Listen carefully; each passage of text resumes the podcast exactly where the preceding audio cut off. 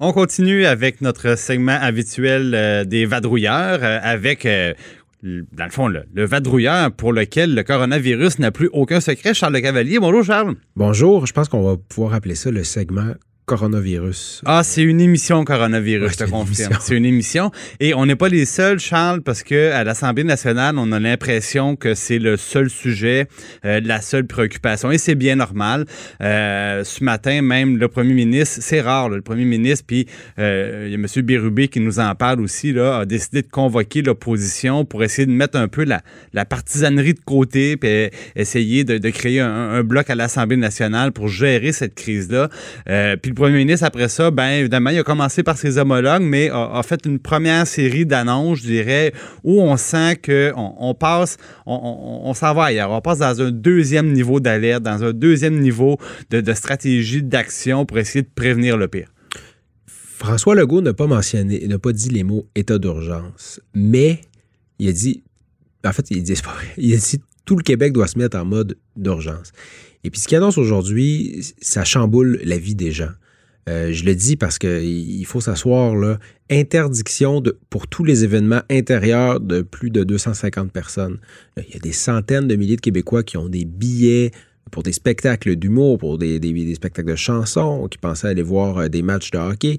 Tout ça, vous pouvez l'oublier jusqu'à nouvel ordre. On parle d'une situation qui va perdurer sur plusieurs mois. On là, évite les grands rassemblements. Et ensuite, isolement obligatoire de 14 jours pour ouais. tous les employés. Ben, un instant, Charles. Est-ce que, est-ce que le gouvernement du Québec peut empêcher carrément la tenue d'événements ou c'est suggéré? Parce que là, la nuance est importante parce que mm -hmm. des événements de 250 personnes et plus à l'intérieur, je veux dire, je donne, tu sais, oui, un match de hockey, c'est bien évident, mais euh, par exemple, un établissement, un, un, bar dans lequel on, il y a plus que 250 ouais. personnes, est-ce qu'on doit fermer les portes? Bon. Monsieur Arruda répondait à cette question-là. Pour, pour, y répondre, oui. Le, le, en fait, en ce moment, l'homme le plus puissant au Québec, c'est Horacio Arruda, le directeur de la santé publique. Euh, en vertu de la loi sur la santé publique, il peut interdire ce type de rassemblement-là et il le fait dans le cas des événements intérieurs. Je tiens à le souligner parce qu'à l'extérieur, il n'y a pas de danger. Les gens sont, sont éloignés les uns des autres. Il y a moins de chances de propagation. Pour répondre à ta question sur les bars, on n'est pas rendu là. Il y a certains pays qui l'ont fait. L'Italie, en ce moment où c'est vraiment la crise, euh, les seuls magasins qui sont ouverts, c'est les pharmacies, les épiceries. Tous les autres commerces sont fermés jusqu'à nouvel ordre. D'accord. On n'est pas là au Québec. On parle des événements ponctuels. Voilà. Où il y a des gens, qui, il y a des gens en, en, grand nombre qui se rassemblent à une heure donnée, qui partent ensemble à une heure donnée, euh, et donc où il y a plus de chances d'avoir des échanges, où il y a une contamination. Les gens viennent d'un peu partout au Québec pour s'y rendre. Aussi. Évidemment, on s'entasse souvent, donc il y a une proximité physique. Oui, on s'entasse et puis on va se déplacer parfois de loin. Donc, c'est pas la même chose que d'aller au centre d'achat. Non, pas du tout.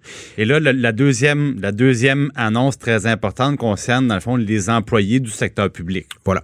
C'est-à-dire que le message est en deux temps. Monsieur Legault, il dit pour tous les voyageurs, on recommande, lorsque vous revenez au pays, de vous mettre en isolement préventif, peu importe le pays d'où vous venez. Vous venez de Cuba, restez chez vous.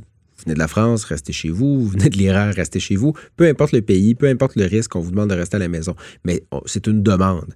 Dans le cas de tous les employés du secteur public, du réseau élargi de l'éducation, de la famille, les CPE, le réseau de la santé, peu importe, tout ce monde-là, là, c'est obligatoire. Tous ceux à partir d'aujourd'hui qui reviennent de l'étranger, on reste à la maison et les gens vont être payés de toute façon. Ouais, c'est un isolement volontaire payé. Et est-ce qu'il y a une interdiction pour les, ces employés, par exemple, des, des écoles, hôpitaux, et euh, est-ce qu'il y a une interdiction de partir en voyage aussi? Bien, bon, évidemment, euh, on reste dans un pays libre, démocratique, avec des chartes euh, des droits et libertés. Il n'y a pas d'interdiction de quitter le pays en ce moment. Par contre, pour des raisons professionnelles, évidemment, tous les voyages ont été annulés. Les députés, les ministres, les fonctionnaires, les, les peu importe, les médecins, il n'y a personne qui va sortir du pays pour des raisons professionnelles. Parce que j'entendais le maire de Québec, là, cet après-midi, indiquer que les employés de la ville n'avaient carrément plus le droit de partir à l'extérieur. Bon, je ne sais pas si la langue lui a fourchu, évidemment. On ne pourrait pas interdire à quelqu'un de non. quitter le Québec, le Canada, euh, pendant ses vacances. Mais de toute façon, je tiens à souligner qu'en ce moment, c'est une très mauvaise idée de quitter le pays. Puis je pense que même pour un point de vue d'assurance, les assureurs vont peut-être même plus vous assurer à l'étranger si vous partez en ce moment. Le petit forfait de la Croix-Bleue, d'après moi, on peut, on peut l'oublier pour un, certain temps. Euh, maintenant, les personnes vulnérables dans les CHSLD, notamment les personnes âgées, on va contrôler l'accès. Euh, bon, pour l'instant, c'est un accès qui est simplement, comme on dit, contrôlé. On, il va y avoir un gardien de sécurité à l'entrée des CHSLD qui va demander aux gens s'ils viennent de l'étranger. Si c'est le cas, on va les inviter gentiment à rebrousser chemin et on va demander à tout le monde de se laver les mains.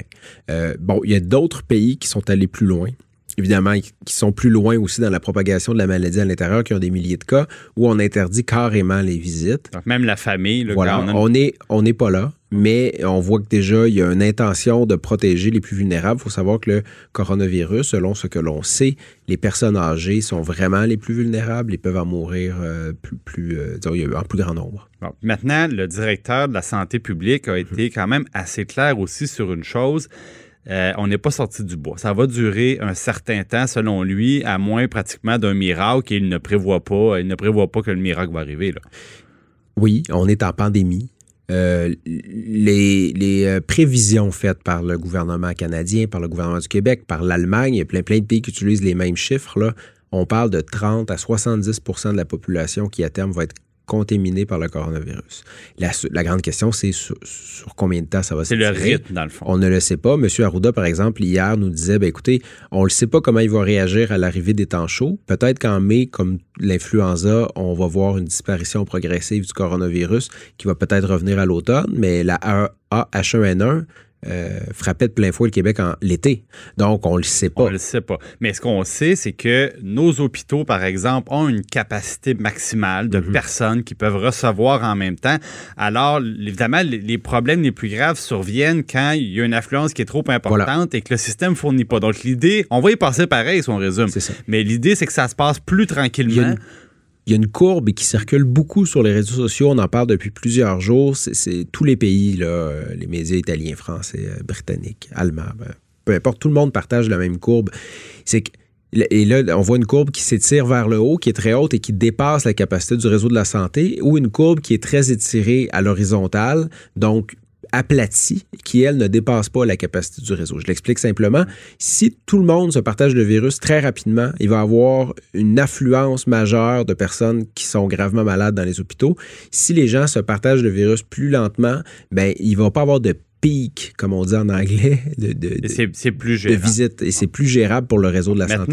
Et c'est ça l'objectif des mesures annoncées aujourd'hui, c'est de ralentir la contagion à l'intérieur du, Québec. Voilà, donc on, ne prétend même pas pouvoir euh, la stopper ou y résister, mais on veut la, ralentir.